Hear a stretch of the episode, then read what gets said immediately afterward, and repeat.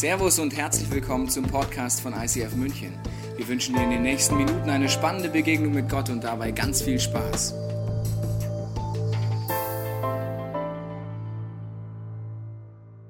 Ich weiß nicht, wann das letzte Mal so eine Bibelstelle auf die Art und Weise gelesen hast. Ich weiß auch gar nicht, ob du weißt, dass das in der Bibel steht, ob du die Bibel überhaupt mal aufgeschlagen hast und dich fragst, warum reden wir jetzt sieben Wochen über so ein Viech?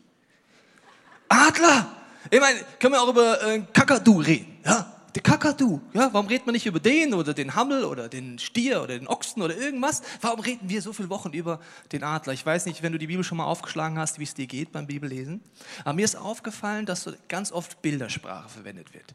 Also wenn du schon länger in dieser Kirche bist, haben wir schon Serien gemacht, zum Beispiel über Psalm 23, über das Schaf und den Hirten, wochenlang in dieses Bild eingestiegen. Warum machen wir das?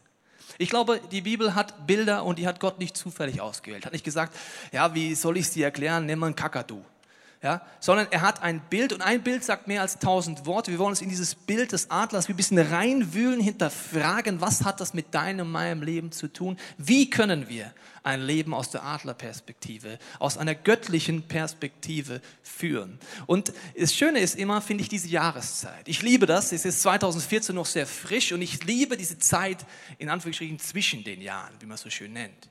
Das hilft mir zu reflektieren, innezuhalten. Und oft ist es für mich ehrlich gesagt eine relativ anstrengende Zeit. So nach den Weihnachtstagen, so diese Tage, weil ich merke, ich verarbeite. Oft träume ich dort intensiv. War jetzt eine Woche mit meiner Familie an der Ostsee, bin heute Morgen mit dem Nachtzug wiedergekommen. Ich dachte, der heißt Nachtzug, weil man da schläft. Habe ich nicht gemacht, aber war eine gute Erfahrung. Aber jedenfalls sind wir wieder da und an dieser Ostsee, wo wir im Urlaub waren, habe ich jede Nacht intensive Träume gehabt über das letzte Jahr, Dinge verarbeitet, verarbeitet, weil du hast schöne Dinge in einem Jahr Du hast schmerzhafte Dinge in einem Jahr, frustrierende Dinge, gewaltige Dinge. Und ich möchte dir heute am Beispiel vom Adler anfangen zu erklären, Prinzipien. Wenn du die beachtest, bin ich felsenfest von überzeugt, dass dieses Jahr 2014 in deinem Leben, egal wie gut oder schlecht du Gott kennst, einen Unterschied macht, wo du, wenn du zurückschaust, nicht nur sagst aus der einen Perspektive, sondern auch aus Gottes Perspektive, war es ein erfolgreiches Jahr. Und das wollen wir machen, weil ich glaube, wir werden dir heute Dinge vorstellen, die wir als Kirche planen. Ich werde dir vorstellen, äh, gewisse Dinge, die du auf dein Leben übertragen kannst. Weil ich glaube, es gibt die Prinzipien immer im Privatleben und als Kirche genau gleich. Wir leiten diese Kirche, wie wir unsere Familie leiten. Wir leben Prinzipien in dieser Kirche, die ich auch sage, als einzelner Christ ist das das gleiche Prinzip mit diesem Gott, was wir als Kirche machen. Und heute wollen wir dieses Adlerbild einsteigen, überlegen, wie du dich fokussiert. Wir werden über die Augen vom Adler reden, wie er sich fokussiert, wie er auf ein Ziel losgeht. Und ich habe dir ein paar Eigenschaften äh, mitgebracht. Vorher noch eine Bibelstelle. Hesekiel 1,10 beschreibt Gott göttliche Wesen folgendermaßen. Jedes sah anders aus. Vorne war das Gesicht eines Menschen, rechts das eines Löwen, links das eines Stieres und nach hinten das eines Adlers. Gott beschreibt göttliche Wesen so unter anderem mit Adler und wir beschränken auf Adler, weil sonst wird man ganz sicher nichts anderes als Biologie machen. Er hat eine Löwe noch, warum der noch? Also nur Adler, keine Angst. Und bei dem Adlerbild ist es so, bei dem Fokus zum Beispiel, wenn man eintaucht, nur ein paar Beispiele. Was heißt es, dass Jesus auch unter anderem sagt, sein Wesen ist wie ein Adler? Wenn du dich als Christ bezeichnest, heißt es, dass du Jesus eingeladen hast in dein Leben. Und dass das Potenzial, das Jesus vorgelegt hat, in deinem Leben schlummert. Unlimitiert. Und was hat das mit dem Adler zu tun? Ein Adler zum Beispiel sieht bis zu achtmal schärfer als wir Menschen. Das ist viel. Achtmal schärfer. Achtmal schärfer, als wir mit unseren Äuglein sehen. Das ist so ein Synonym für mich dafür, dass dieser Adler uns zeigt, dass Gott uns eine Perspektive geben möchte, die tiefer geht als das, was wir mit diesen Augen sehen. Herzenaugen, die aufgehen. Weil das Entscheidendste, glaube ich, in unserem Leben sind Dinge, die man nicht hier mitzieht. Nehmen wir mal Liebe. Die meisten Leute sagen, ich wünsche mir Liebe 2014. Liebe sieht man aber gar nicht. Ist dir mal aufgefallen? Also, wenn du gerade eine verliebte Freundin hast in deinem Freundeskreis, dann nervt es dich, weil das siehst du schon, ja. Ah, so, ja, das meine ich. Klar, die Auswirkungen sieht man, aber Liebe an sich sieht man nicht. Die muss man erleben. Und er sieht bis zu achtmal schärfer eine geistliche Dimension, etwas, was übernatürlich ist in diesem Bild. Er sieht aus über drei Kilometern noch eine Maus am Boden. Das würden sich die Männer auch wünschen, bei der Partnerwahl das Mäuschen mal zu sehen. Ja, aus drei Kilometern, wo ist die denn, die Frau, die ich die ganze Zeit suche? Vielleicht, wenn du einen Partner suchst, der Adler motivierend. Der sieht schon aus drei Kilometern das Mäuschen. So, dann kann er im Sturzflug bis zu 300 km/h schnell werden. Das ist relativ schnell. Und was relativ cool ist auch, das werden wir nächsten Wochen angucken, wenn ihn einer seiner natürlichen Feinde nervt, macht er eine Strategie, die finde ich legendär. Weißt du, was der macht? Der fliegt einfach höher. Das ist so cool. Also bis zu siebeneinhalbtausend Meter kann der Kerl hochfliegen und die Kerlin. Also das heißt, ein Feind stresst ihn, sagt er, Pfirti, wuh, flieg, junger Adler, hinauf. Dann schwebt er einfach höher. Neuerdings gibt es da Flugzeuge, das ist ein bisschen suboptimal, aber der natürliche Feind, der ist definitiv, der kann gar nicht so hoch. Dann sehr sympathisch, ein Adlerpaar bleibt ein Leben lang zusammen. Hm? Das sagt er jetzt. Und bewohnt ein festes Revier, auch das werden wir uns anschauen. Aber heute geht es um den Fokus, um die Augen und ich habe dir ein Video mitgebracht. Wenn du Tiere magst, mach die Augen zu. Wenn nicht, also Natürlich auch, wenn du Tiere magst, auch wenn du so eine Jagdszene magst. Wir schauen uns mal an, wie der Adler trotz Turbulenzen, trotz allen Dingen, die es gibt, seine Beute fokussiert und darauf geht. Clip ab. Jeder Persönlichkeitstyp sagt mit der arme Fuchs oder krasser Adler, je nachdem. Also ich finde es ja krass, dass der einen Fuchs angreift. Ja, ich meine, so ein Mäuschen verstehe ich ja noch, das so piep, piep, piep, weg.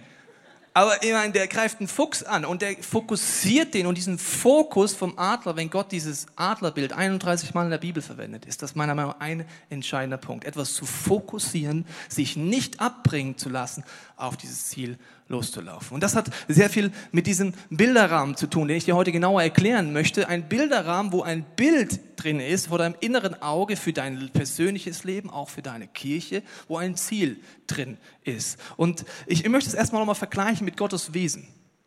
Weil ich glaube, diese Parallelen siehst du in der Bibel auf den ersten Seiten, heißt es, der Schöpfungsgeschichte, der Heilige Geist brütete über den Wassern, über der Erde. Was brütet der denn da, bitteschön? Der heißt ja nicht Brutus, der heißt, also, was, was macht denn der da? Ja, ist er unentschlossen? Ja, der Mensch, gell? Machen wir das echt? Ich weiß nicht. Ja? Der Mensch, schau dir mal einen Mensch an, sagt der Heilige Geist, sagt Vater, doch machen wir. Nee, ich glaube, das war nicht die Situation, sondern es ging darum, eine Neuschöpfung zu kreieren, etwas, was nicht da war. Wie mache ich das? Ich muss vor meinem inneren Auge ein Bild davon haben. Wie, wie mache ich sonst? Ich meine, die Bibel ist unemotional, da heißt es, und er machte so Licht, ja. Und das sieht ja so nicht so wie eine Lampe hin, boing, Glühbirne an, so jetzt leuchtet es, sondern er hat ja dann ein Bild gehabt. Ich zeige dir mal ein Bild von einem Sonnenaufgang. Und das ist ja eine Emotion, das ist ja viel mehr als nur ein Licht. Das ist eine Vision, das ist ein Traum, das sagt mehr als tausend Worte. Oder die Situation mit Wasser und Meer trennen, da hatte er einfach den Blick aus meiner Truderinger Wohnung geplant. Der sieht nämlich so aus, mein Blick aus der Truderinger Wohnung, ja, genau die jetzt die Spenden kürzen, das ist nicht Trudering. Auch leider nicht mein letzter Urlaub, aber es ist mehr als Wasser und Erde, was Gott da macht. Oder er sagt, er sprach, es werde Matterhorn. Die Schweizer wissen, von was ich rede. Die anderen denken sich, ach so sieht er aus. Ja, das ist einfach viel mehr als nur, da machen wir mal was, sondern da muss ein innerliches Bild, eine Vision da gewesen sein. Wie kommst du sonst auf solche Ideen, so eine Vielfalt? Und jetzt geht es darum, mit diesem Bilderrahmen habe ich dir eine Bibelstelle mitgebracht, in Hesekiel 17,3. Da heißt es, denn sie sollen erkennen, was ich der Herr ihnen zu sagen habe. Erzähl ihnen, ein großer Adler mit riesigen Flügeln und weiten Schwingen, mit dichten und bunten Gefieder, flog auf den Libanon. Male ihnen ein Bild von diesem Adler. Und dann geht Gott weiter, was heißt dieses Bild? Und ich möchte mit dir über diesen Bilderrahmen reden, weil dieser Bilderrahmen steht für mich etwas, was du in deinem Leben überlegen kannst. Was ist in deinem Bilderrahmen 2013 oder grundsätzlich für dein Leben drin? Welche Vision? Ich habe schon mal eine Zeichnung gemacht. Ich habe einen Mann gemalt, der ist einfach zu malen. Sieht man auch hier. Besonders das ist mir gut gelungen, finde ich, sehe ich gerade. Und ein Mann ist einfach zu malen. Vielleicht sagst du Partner ist so etwas, wo du sagst, das ist eigentlich in meinem Bilderrahmen drin. Ich wünsche mir einen Partner. Das Ganze ist auf alles andere übertragen. Aber 2013 war vielleicht gar nicht so erfolgreich in diesem Thema, sondern eher schmerzhaft. Und dann fängt man an, ja, irgendwie wird das nicht. Wie ein Freund von mir vor ein paar Jahren kommt, der zu mir und sagt, Tobi, ganz ehrlich, ich habe eine zerbrochene, langjährige Beziehung hinter mir, eine Krankheit hinter mir. Ich glaube, das mit den Frauen, das ist für mich abgehakt. Dann sage ich zu ihm, ja, stimmt. Du bist echt eine Niete. Wer will schon so einen Zonk wie dich? Mal ganz ehrlich. Ich meine, schau dich doch mal an. Er schaut mich so in den Augen an. Ja, sag ich, war nur Spaß. Jetzt mal ehrlich.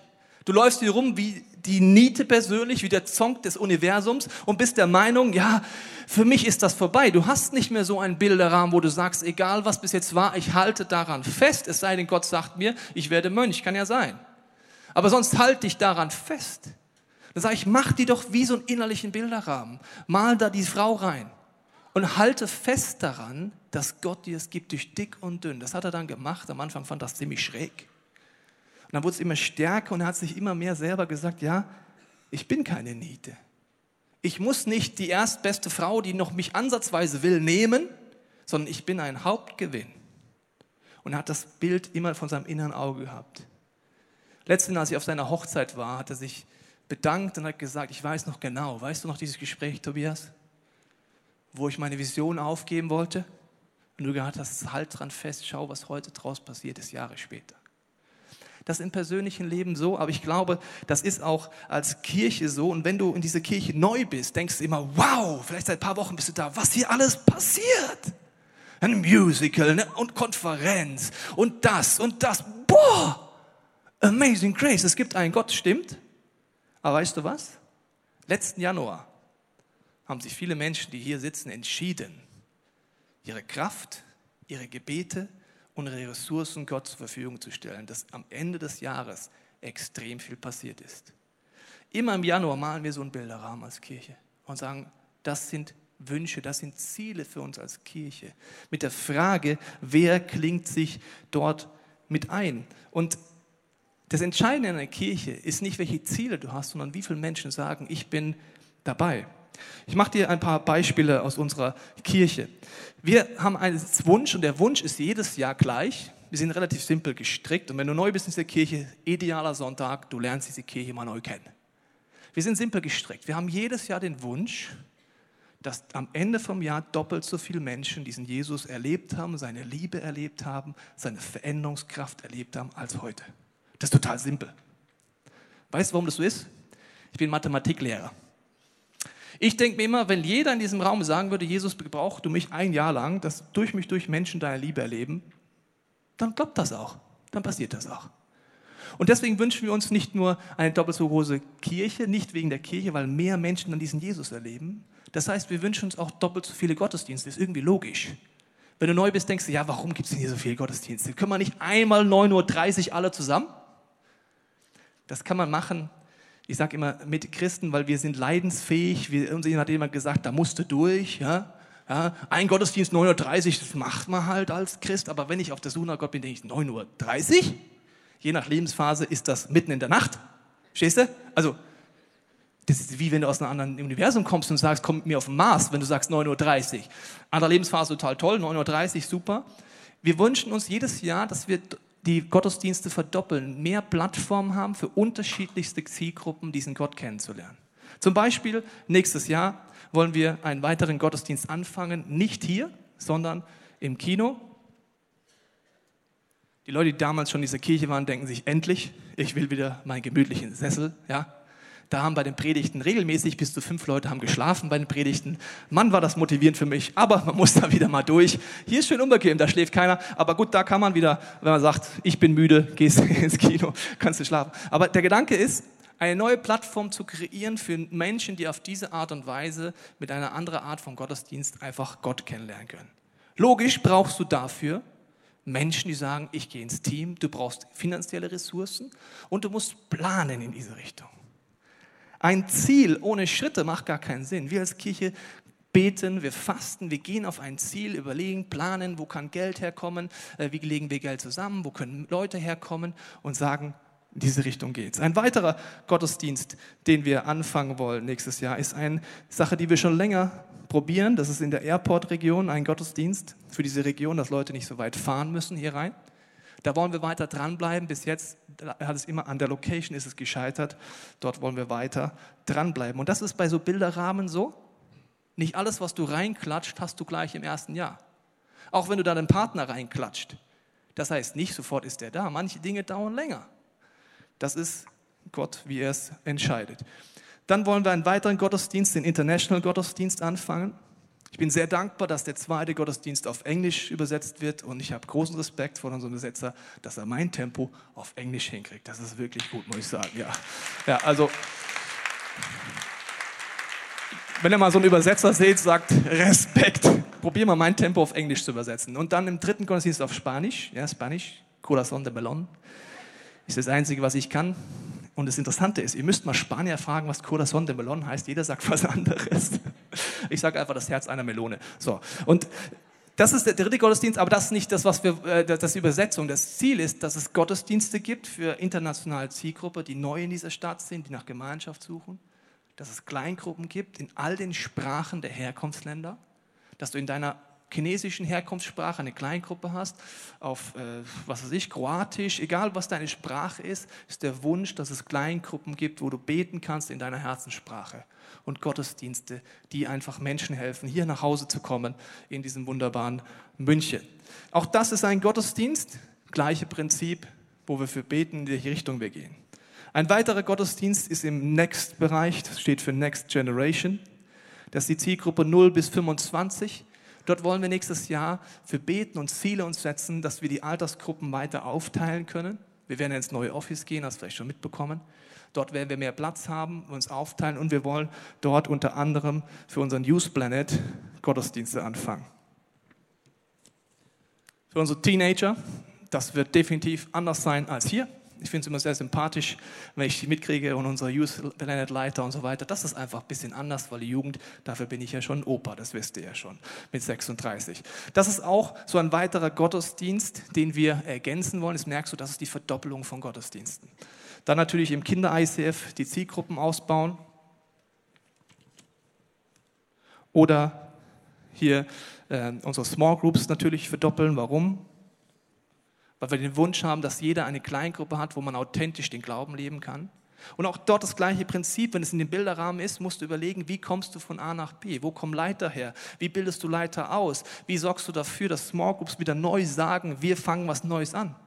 Weil ganz ehrlich unter uns, erstmal wollen wir das ja alle nicht. Erstmal wollen wir alle, dass es so bleibt, wie es ist. Oder? Mensch, wäre das doch mal schön, wenn es einfach so bleiben würde. Das Interessante finde ich, dass dieses Adlerbild uns zeigt, dass Gott Neues machen möchte in unserem Leben. Und dass das entscheidend ist, um einen lebendigen Glauben zu haben, auch Neues zu wagen. Noch zwei Beispiele in unserem Bilderrahmen. Kick it.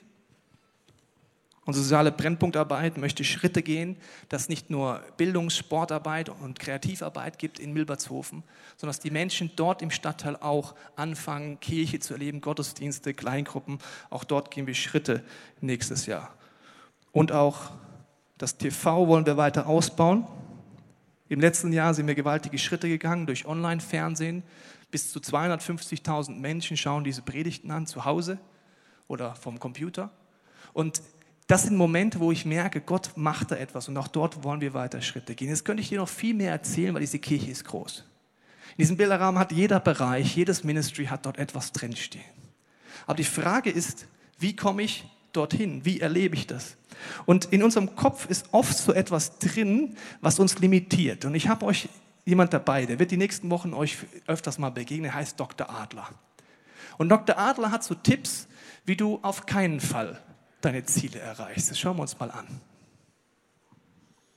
Herzlich willkommen zu dieser Adler-Serie. In dieser Serie geht es darum, dass Gott ihr Leben zum Aufblühen bringen will. Aber wollen Sie das überhaupt? ich glaube nicht.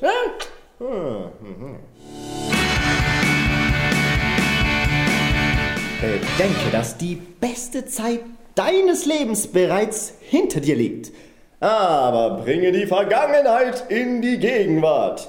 Nie wieder wird es so schön sein wie früher.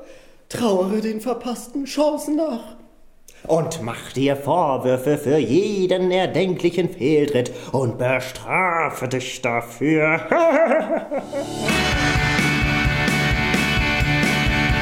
Stürzen Sie gut ab. Ihr Dr. Adler. Das ist eine Möglichkeit, wie man an die Sache rangehen kann. Wenn du sagst, ja, also wenn ich diesen Plan angucke von dieser Kirche, entweder sagst du, boah, das sind aber viele Ziele, also der BWLer überrechnet mal kurz die finanziellen Ressourcen, die Mitarbeiterressourcen, denkt sich, ja, das ist aber groß.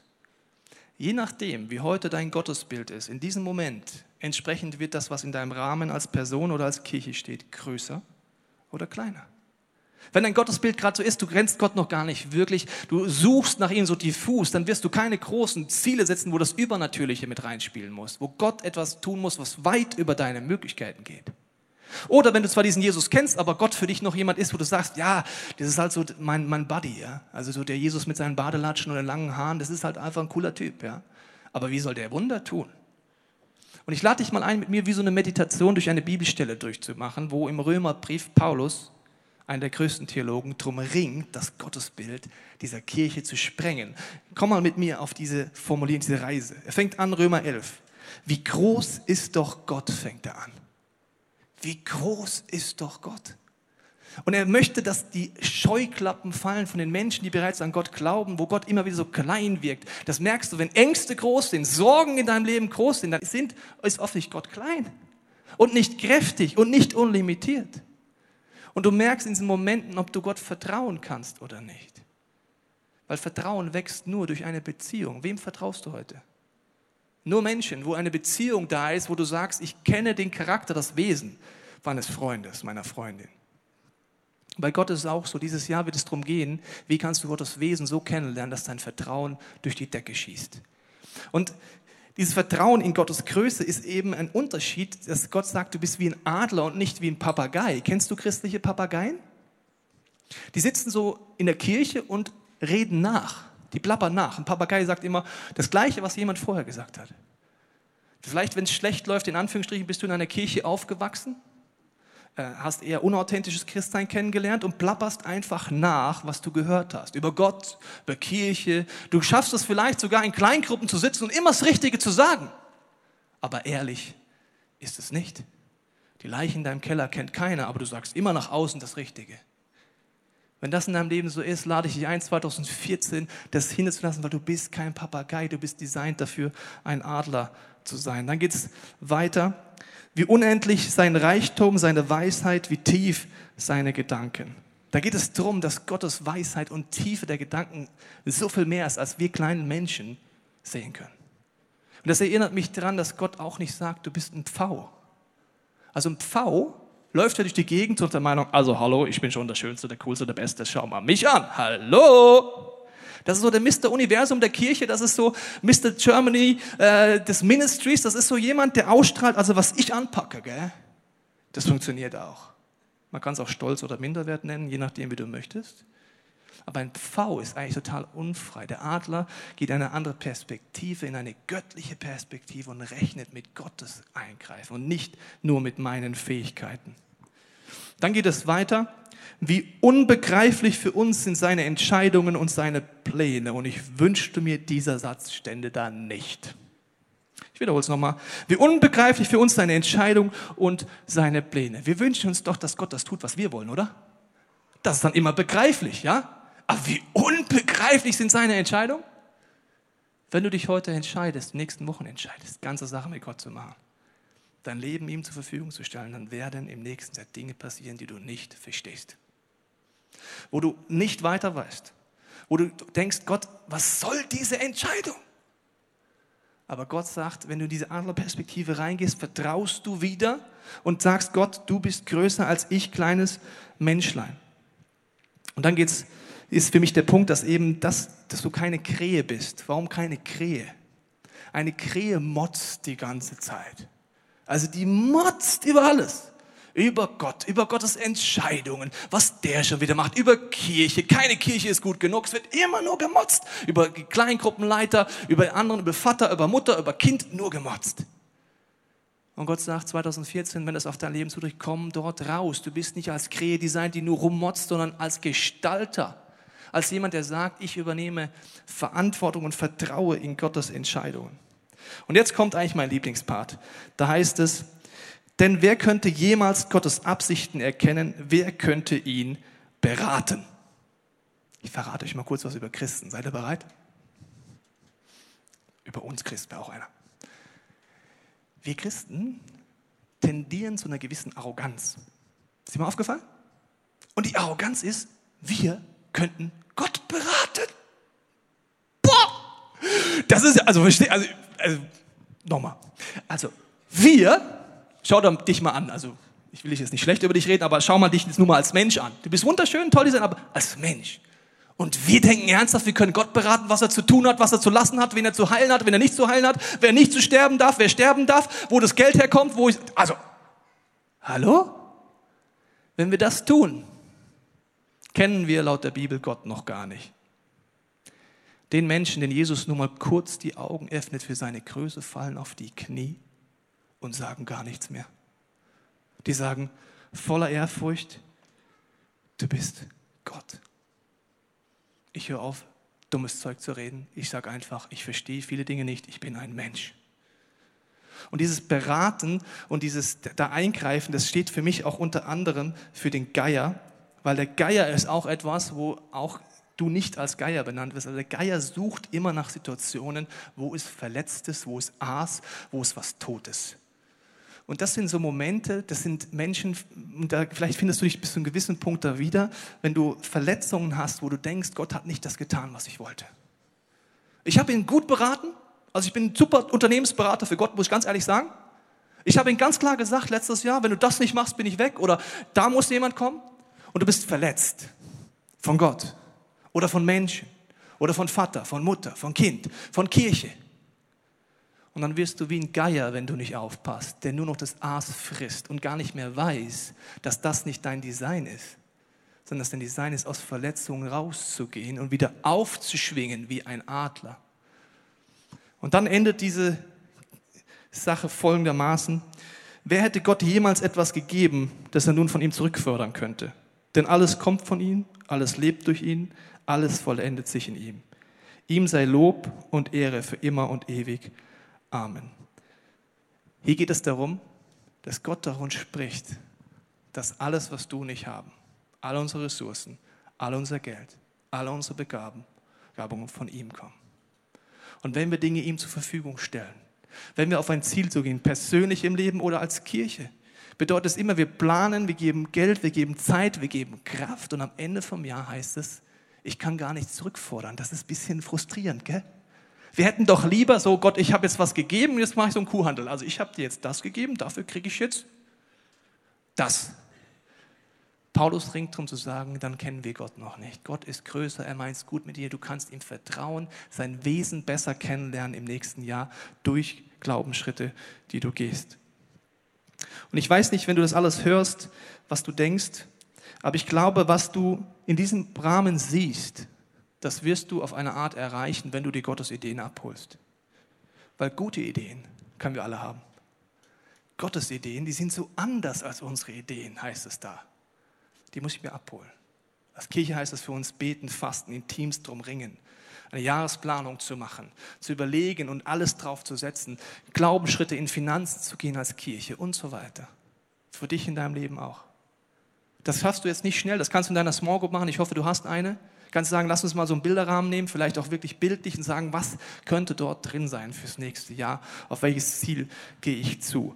Und wenn du denkst, da ist wie kein Leben mehr drin, dann möchte ich dir noch etwas vorlesen äh, zu dem Thema, was du erreichen kannst. 1. Mose 12, Vers 2 heißt es, und ich will dich zum großen Volk machen und will dich segnen dir einen großen Namen machen und du sollst ein Segen sein. Im Urtext heißt es so ganz theologisch, dass du nicht mehr fruchtbar bist. Also das geht um Abraham, der war relativ alt. Und ich möchte es mal nicht so theologisch ausdrücken, sondern einfach medizinisch. Da ging nichts mehr. Verstehst du? Tote Hose, nichts mehr. Du hättest in die Apotheke gehen und sagen, nicht ein Viagra, zehn Viagra. Ja, und dann sagt Abraham äh, mit allen Respekt Gott, also selbst wenn ich das übernatürliche Viagra, das gab es ja noch nicht, selbst wenn du mir jetzt eine zehnfache Viagra-Nummer reinschießt, schau dir mal meine Frau an. Ich meine, die ist alt. Es geht nicht mehr. Und dann sagt Gott, in diesen Momenten, wenn wir glauben, es geht nicht, wenn unser Glauben wie von Erfahrung geprägt ist, sagt er, schau die Sterne an. Zähl mal, kannst du die Sterne zählen? Und man sagt, in dem Moment, wo er den Himmel anguckt, aus der Perspektive in dem Land, wo er war, kann man sichtbar ca. 6000 Sterne sehen. Sichtbar. Es gibt ca. 6000 Verheißungen in der Bibel. 6000 Versprechen, die Gott sagt, vertrau mir. Ich habe für jeden deiner Probleme eine Antwort, wenn du mit mir meinen Weg gehst. Aber dazu muss ich dieses Jahr nutzen, die Bibel selber aufschlagen. Wir werden nächsten Wochen darüber nachdenken, wie kannst du Gottes Wesen kennenlernen? Wie kannst du das machen? Aber es ist meine Entscheidung. Und ich möchte schließen mit einer Geschichte, die mir immer hilft, darüber nachzudenken, wo habe ich Ausreden in meinem Leben. Weil wir sind so schnell darin zu sagen, ja, weißt du was, also Tobias, hört sich alles toll an, aber du kennst mein Leben nicht. Das habe ich schon probiert, das habe ich schon probiert, das habe ich schon probiert. Ich weiß, dass Gott dich nicht als Huhn sieht, das einfach nur den nächsten Wurm frisst und denkst, Würmer sind Gourmet, sondern in dir sieht ein Adler, der aufschwingt und sagt, das ist nur das beste Biofleisch, das ist das Filet, das für dich da ist im geistlichen Sinne. Und diese Geschichte erinnert mich daran, dass ich keine Ausreden zulasse. Sie handelt von einer alleinerziehenden Mutter, die durch einen Crash durchgeht. Ihre Beziehung sprengt auseinander, die geht durch diesen Zerbruch. Und dann macht sie einen Bilderrahmen und sagt, Gott, ich wünsche mir, dass in meinem Bilderrahmen eines Tages die Möglichkeit ist, dass du mir einen Job gibst, wo ich Arbeit und Familie verbinden kann und meine Kinder ernähren kann. Und sie geht los, bewirbt sich bei einer IT-Firma als Putzfrau. Sie geht dorthin, der Chef sagt, ja, alles super, Sie sind gut geeignet. Jetzt möchte ich Ihnen noch die ganzen Unterlagen per Mail zu schicken. Haben Sie einen Mail-Account? Sagt sie, nein, habe ich nicht. Dann sagte er, ja, wie? Sie haben keinen Mail-Account? Ich meine, wissen Sie, wann wir leben eigentlich? Also, also wenn Sie keine Mail haben, so funktioniert unser System, dann kann ich Sie hier nicht anlegen, dann kann ich Sie auch nicht anstellen. Das geht leider nicht. Da muss ich den nächsten Bewerber nehmen und er gibt ihr 10 Euro für die Spesen und sagt Tschüss. Sie geht aus dieser Firma raus. Das sind die Momente in unserem Leben, wo sie entscheidet zwischen Leben und Tod, zwischen Huhn und Adler.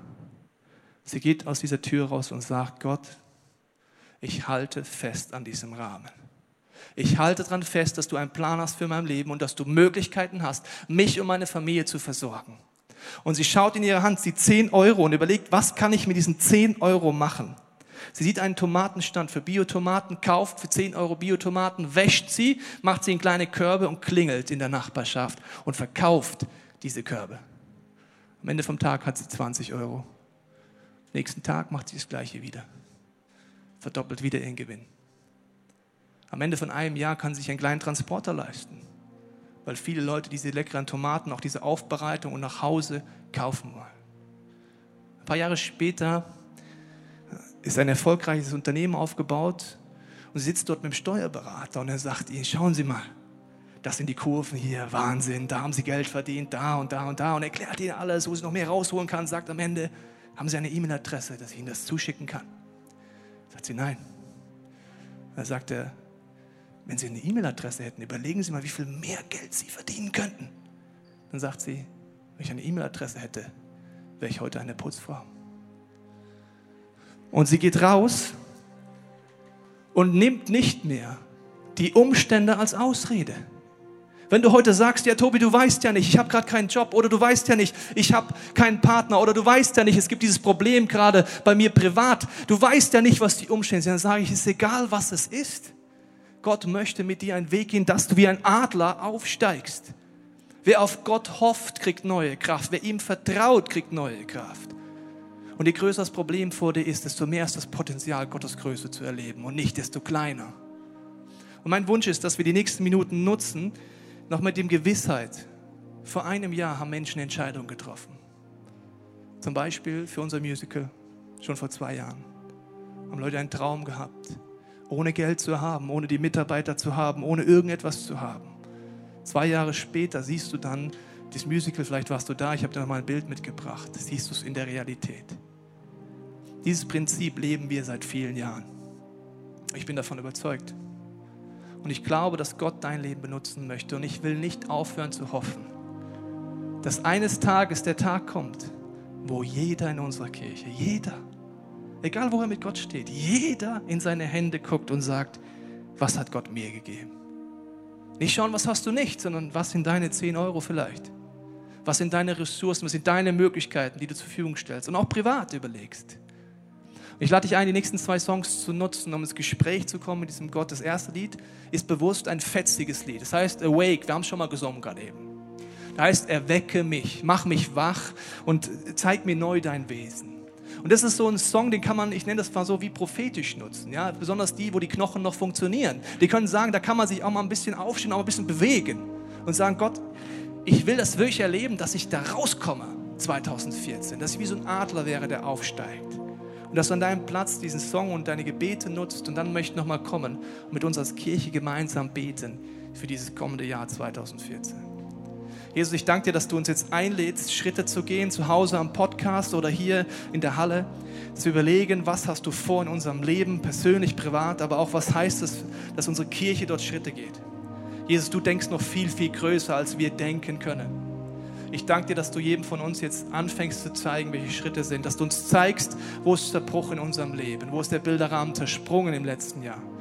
Wo können wir neu zu dir gehen und sagen, Jesus, ich brauche da deine Veränderung, deine Heilungskraft. Und Jesus, du hast uns nicht zu Pfauern, nicht zu Krähen, nicht zu Papageien oder irgendeine dieser Tiere designt, sondern zu Adler, die aufsteigen und eine neue Perspektive geben, bringen. Und dafür bete ich jetzt während diesen Songs, dass du den Startschuss machst in unserem Herzen. Wir hoffen, dass dir diese Predigt weitergeholfen hat. Wenn du Fragen hast, kannst du gerne an info at icf-moenchen.de mailen und weitere Informationen findest du auf unserer Homepage unter www.icf-moenchen.de.